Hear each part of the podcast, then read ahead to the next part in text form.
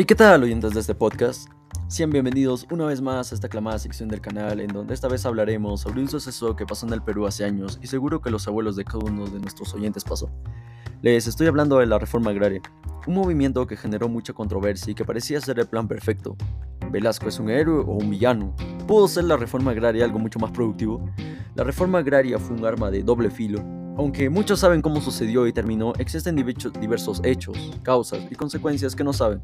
Pero aparte de esto es importante hablar también sobre su impacto que tiene en el Perú actual. Sin nada más que decir, empecemos.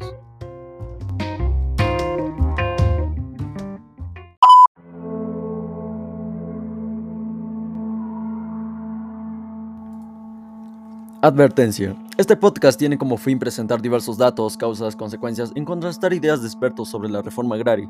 Todo esto para explicar su impacto actual, lo que significa que vamos a escuchar puntos de vista diferentes. Se pide la discreción de los oyentes. Aclarando esto, empecemos.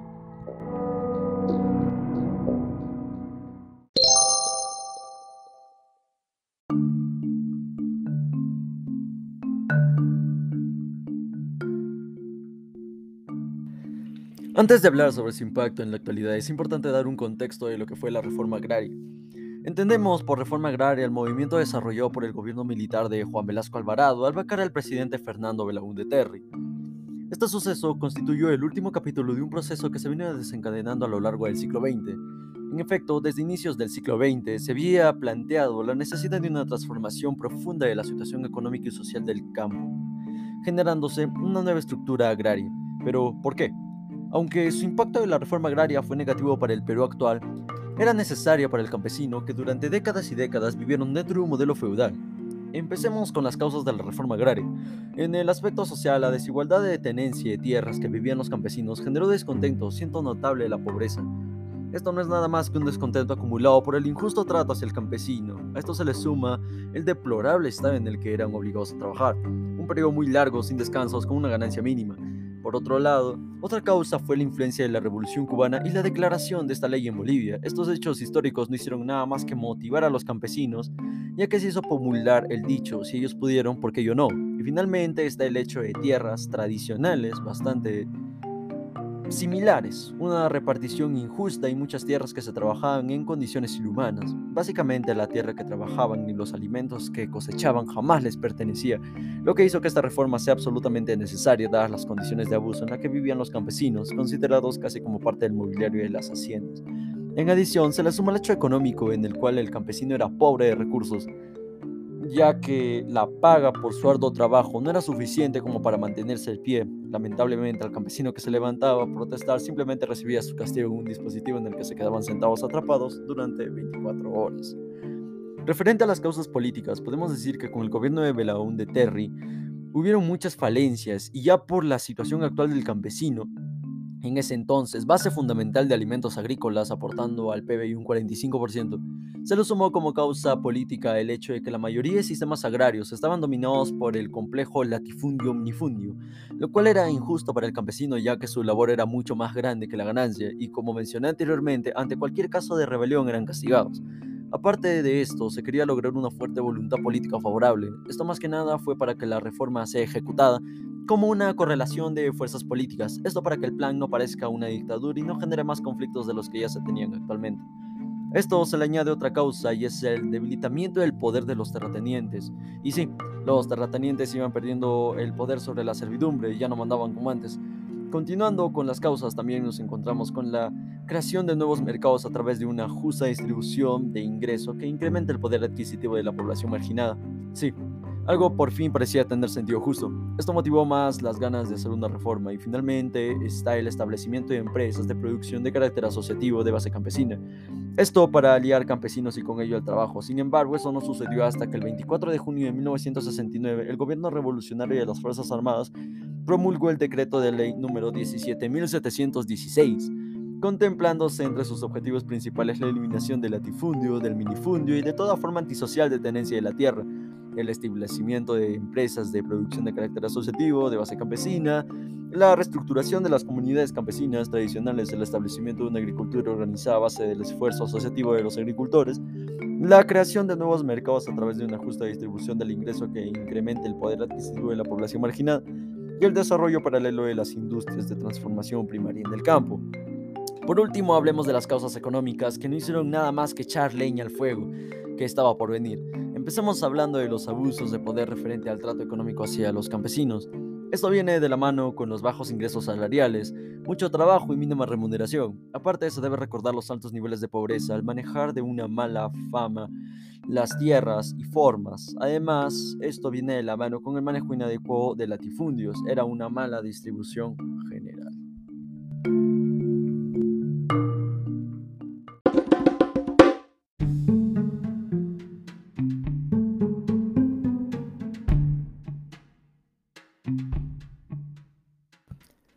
Ahora hablemos sobre las consecuencias de la reforma agraria y su impacto, que en mi opinión fue negativo en el presente.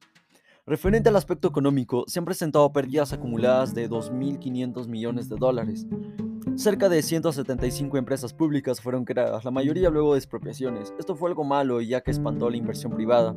Aparte, se incrementó la planilla pública en un 83%, la cual se registran las altas y bajas del personal del sector público. En adición, la deuda pública pasó del 15% del PBI al 48% del PBI, algo muy negativo que actualmente sigue siendo presente. Aparte, el control de tipo de cambio generó un saldo negativo de reservas internacionales, por otro lado, luego de 20 años de ganancias de productividad, en los 70 esta fue negativa, lo que hizo que los salarios reales se desplomaran, creando el desempleo y aumentando el subempleo, aparte de que no existía un flujo de recursos financieros hacia el campo, que permitiera capitalización de las unidades agrícolas, dado a que sin financiamiento a costos bajos, sin asesoramiento ni capacitación en gestión de empresas agrícolas, sin competitividad para mantenerse en el mercado nacional e internacional, era imposible que la reforma dé resultados efectivos. Inclusive algunos estudios, como el realizado por la organización Causa, han evidenciado que la reforma agraria causó pérdidas por 18.973 millones de soles entre 1969 y 1996. Es decir, que sin la reforma agraria, el Perú hubiera tenido un mayor crecimiento efectivo en el sector agrícola. Aparte, el poco financiamiento del Banco Agrario fracasó, existiendo una cuenta de deudores muy grande en el agro. Por consiguiente, al fracasar las grandes cooperativas y las SAIs, se empobreció la población, puesto que no se producía con ganancias por los altos costos, la baja productividad y la calidad de los productos. Refiriéndonos al aspecto social, podemos decir que su impacto en el presente también fue negativo, dado que no se logró implementar empresas del modelo de organización asociativa como las cooperativas agrarias de producción, las CAPS, debido a la ineficiencia empresarial de este modelo, Parte de que el fracaso estuvo en darle un carácter social a la propiedad de la tierra, mantener y permitir una estructura más empresarial de la tierra, ya que solo se benefició una cúpula de directivos de las organizaciones campesinas y no se mejoró nada la situación social de los campesinos, algo por lo que muchos campesinos estaban a favor y resultó ser una total farsa. Aparte de esto, la reforma agraria fue una tragedia demográfica dado que al fracasar la reforma agraria se empobreció la población campesina y si sumamos el crecimiento de esta población al empobrecimiento, se deduce que no existía otra alternativa más que la migración hacia las grandes ciudades como Lima, Arequipa, Cusco, Chiclayo y Piura, generándose bolsones de pobreza en las zonas periféricas. Aunque a pesar de toda la calumnia, una consecuencia positiva de la reforma fue de que posibilitó el aumento de ingresos de los campesinos, el grupo más marginado, Lamentablemente los campesinos recibieron la tierra, pero no la asistencia para ingresar al mercado nacional e internacional. Tampoco recibieron tecnología, base fundamental de toda producción agrícola significativa. Aparte del descontento del campesino, se mantenía y nunca constituyó un apoyo fuerte al gobierno militar. Esto fue causado por la venia del estancamiento de la agricultura y del empobrecimiento de las zonas rurales. Finalmente, otro punto positivo fue de que se propuso una forma de gobierno antioligárquica en el cual se eliminó la servidumbre de indígenas y el feudalismo. Un paso más a la igualdad que seguimos buscando. Continuando con las consecuencias, es el turno de las políticas, que en mi opinión fueron de las más significativas que resultaron ser negativas en el presente.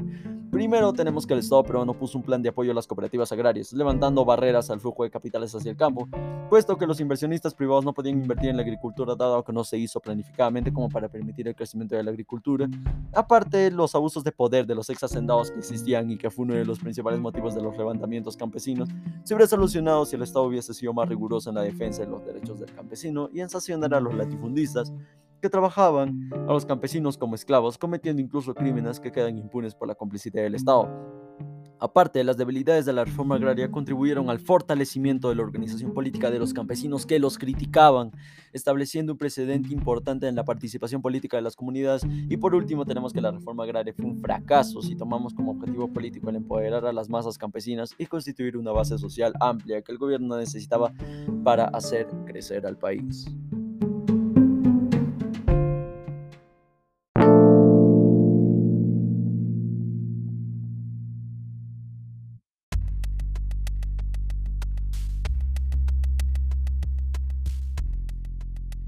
Ahora que ya sabemos lo que causó y las consecuencias de la reforma agraria, es hora de ponernos en el rol de comparadores. ¿Qué cambios y qué permanencias, tanto positivas como negativas, trajo la reforma agraria? Para empezar, podemos decir que hemos avanzado en una concientización de lo que significa el campesino y la base que significa para la mayoría de consumidores en el sector agrícola. En adición, hemos avanzado en darnos cuenta de que hacer cambios sumamente grandes sin un sistema propio de financiamiento en vez de ayudar termina perjudicando a todo el sistema en general, llegando incluso a generarnos una deuda impagable. Otro punto en el que hemos avanzado es, el aumento de la ganancia del campesino. Seamos honestos, antes de la reforma agraria al campesino que pertenecía a la servidumbre se le trataba como esclavo literalmente, y con la reforma al menos su salario aumentó. Sin embargo, estamos muy lejos todavía para que sea igual de una persona promedio. Por otro lado, hemos retrocedido en la construcción de lazos internacionales.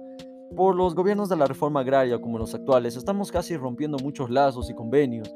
Esto nos puede afectar gravemente, dado que un país en alianzas y apoyo en momentos de crisis no es nada.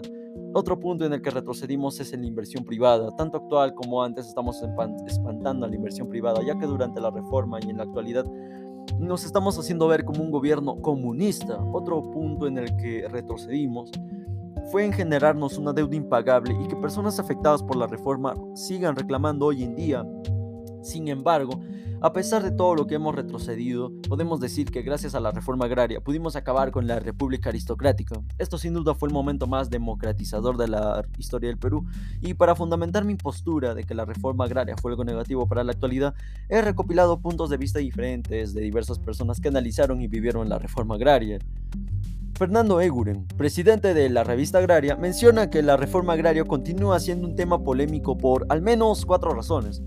En primer lugar, porque los reclamos del pago de la deuda agraria originaria en la exportación de las haciendas han cobrado nuevos bríos. En segundo lugar, porque aún hay procesos judiciales, no muchos. Es cierto de expropietarios que tienen la esperanza de que sus tierras les sean devueltas. En tercer lugar, porque los neolatifundistas y sus defensores tratan de curarse en salud demonizando la reforma agraria y toda iniciativa que pretenda regular el tamaño de la propiedad. Finalmente, porque la ideología liberal no puede admitir restricciones al derecho de la propiedad privada de los capitalistas, esto se entiende. Por otro lado, el señor Augusto, un campesino que estuvo vivo durante la reforma agraria, mencionó que durante la reforma sentimos como si el gobierno nos hubiera hecho caso.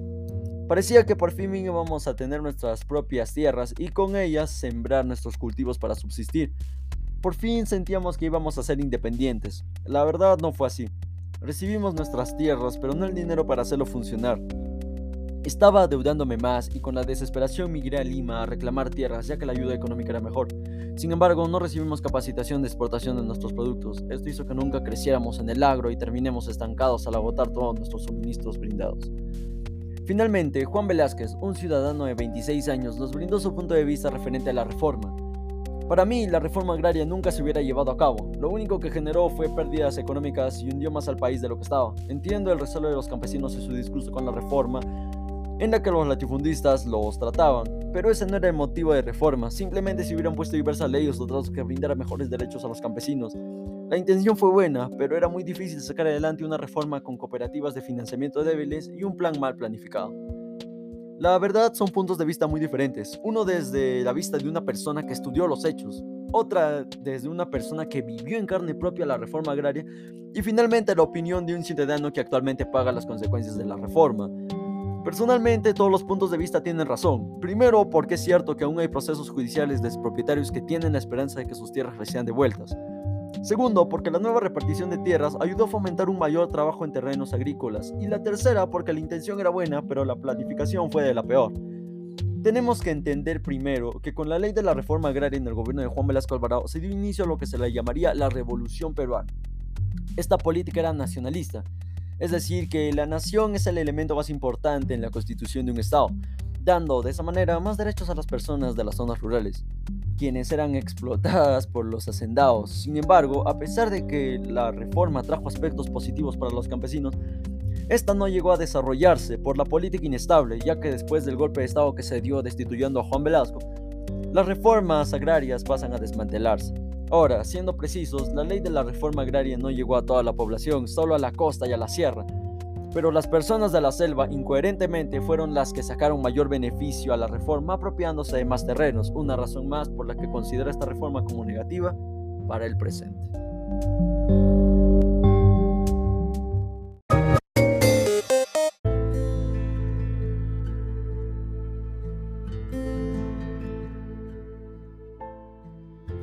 Resumiendo, la ley de la reforma agraria tuvo como objetivo el balance de exportaciones contra exportaciones, impulsar la producción agropecuaria en el beneficio de todos, solucionar la baja productividad agrícola, poner fin al ordenamiento social existente, o mejor dicho, la desigualdad. Además, tenía como meta el hacer que el campesino se convierta en un ciudadano libre y con derechos. Esto mediante la cancelación del sistema de latifundios y minifundios sin embargo, tuvo como limitación el hecho de que la tierra es para quien la trabaja y no para quien se beneficie sin labrarla. Aparte de que la capacidad financiera por parte del gobierno decae. Recordemos que era el único respaldo económico, puesto que se orientó la inversión privada mediante expropiaciones. Aparte, los terratenientes no pueden vender o alquilar sus tierras y finalmente se alcanzó el límite máximo del derecho de propiedad previo. La tierra agrícola en las zonas urbanas en la costa cualquiera sea el área de cultivo. Por otro lado, tuvo como causa un descontento social por parte de los campesinos. Al principio todo fluía bien, sin embargo se cometieron errores al expropiar empresas extranjeras. Esto tuvo una repercusión importante ya que se ahuyentó la inversión privada, aparte de que las cooperativas estaban mal administradas, lo cual hizo que no existiera abundante prestación económica al campesino para recién poder hacer trabajar la tierra. Refiriéndonos a las consecuencias, generó una deuda del 48% del PBI, lo cual sentenció la situación económica del Perú.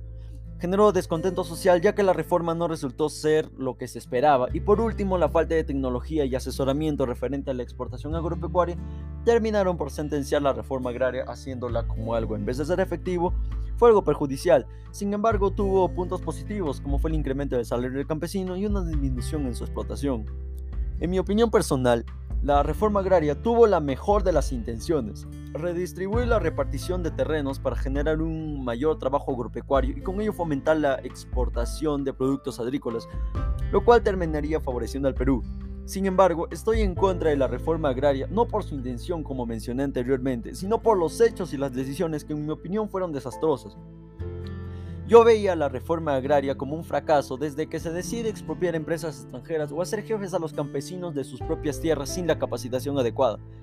Este fue un mal movimiento ya que se espantó la inversión extranjera, aparte la mala distribución en las cooperativas referente a la ayuda económica hacía que los campesinos no terminaran nada bien, puesto a que se iba acumulando una gran deuda que pronto el Estado tuvo que respaldar adeudándose aproximadamente un 48% del PBI. Cuando sucedió esto y por la falta de tecnología en el sector agrícola, el crecimiento agropecuario se estancó, puesto que era anticuado y no era funcional. Posteriormente ya sabemos lo que pasó, ya que la reforma agraria nos ha dejado una gran marca que nunca vamos a olvidar. Una deuda e injusticia impagable. La idea era buena, pero el plano era desastroso. Y bueno amigos, eso ha sido todo por hoy. Espero que les haya gustado este podcast de la explicación sobre todo lo que significó fue ese impacto de la reforma agraria de Juan Velasco Alvarado. Sin nada más que decir, me despido. Hasta luego.